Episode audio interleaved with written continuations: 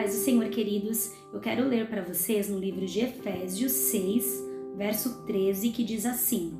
Por isso vistam de toda a armadura de Deus, para que possam resistir no dia mal e permanecer inabaláveis, depois de terem feito tudo. Bom, esse versículo fala sobre a importância de estarmos revestidos de toda a armadura de Deus, ou seja, não está revestido pela metade, mas por completo